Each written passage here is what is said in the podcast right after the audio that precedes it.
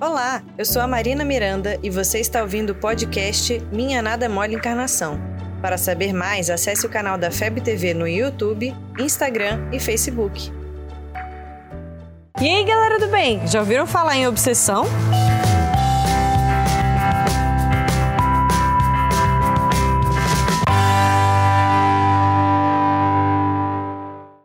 Muito se fala sobre isso, e às vezes parece que tudo de ruim que acontece na nossa vida é culpa dos espíritos desencarnados. Coitados! Bom, não é exatamente assim. Mas o que é então? Obsessão é um termo genérico para explicar a aproximação de espíritos inferiores, encarnados ou desencarnados, que conseguem interferir na nossa vida. Mas essa interferência tem vários graus e é importante a gente conhecer isso aí. O primeiro seria uma obsessão simples, como se fosse de boas, né? Que pode ocorrer por breves momentos.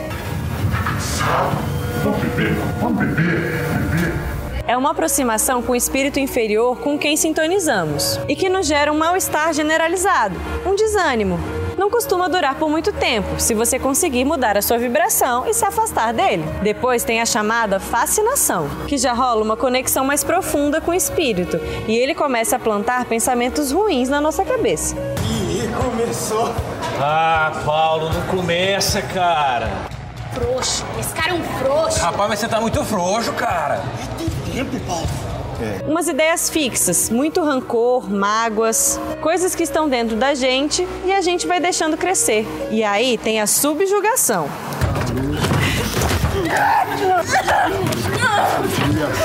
Que o grau de ligação entre o obsessor e o obsediado é tão grande que depois de tanto tempo ouvindo e alimentando as insistências do espírito inferior, a pessoa paralisa sua vontade e age somente como o outro espírito define. Tenso, hein?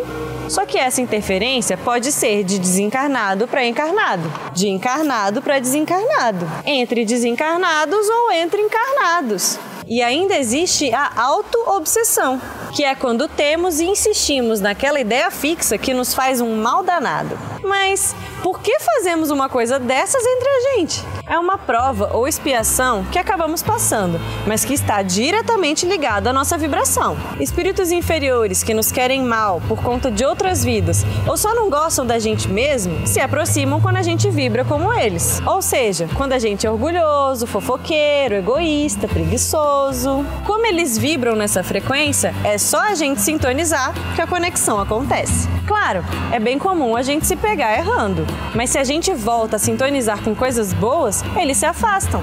Aí a gente nem inicia um processo obsessivo ou sai dele com mais facilidade. Sendo assim, tudo depende de você. Você é que sintoniza na frequência da rádio deles. É que nem uma gripe. Se você não se cuida, se alimenta mal, passa frio, facilmente você vai pegar um resfriado, que pode evoluir para uma dor de garganta e até uma pneumonia, certo? Funciona do mesmo jeito. Se você não se cuida, tem pensamentos ruins, fala mal dos outros, certamente vai se aproximar de quem faz o mesmo. Então, como que eu evito? Fazendo aos outros o que você gostaria que fizessem com você nas suas atitudes, pensamentos e sentimentos. Como eu sei de uma obsessão? Estude, conheça o que está acontecendo com você. Mantenha o pensamento em prece, sintonizando com os bons espíritos. Converse com a sua família, procure ajuda. As casas espíritas têm atendimento fraterno para te orientar melhor.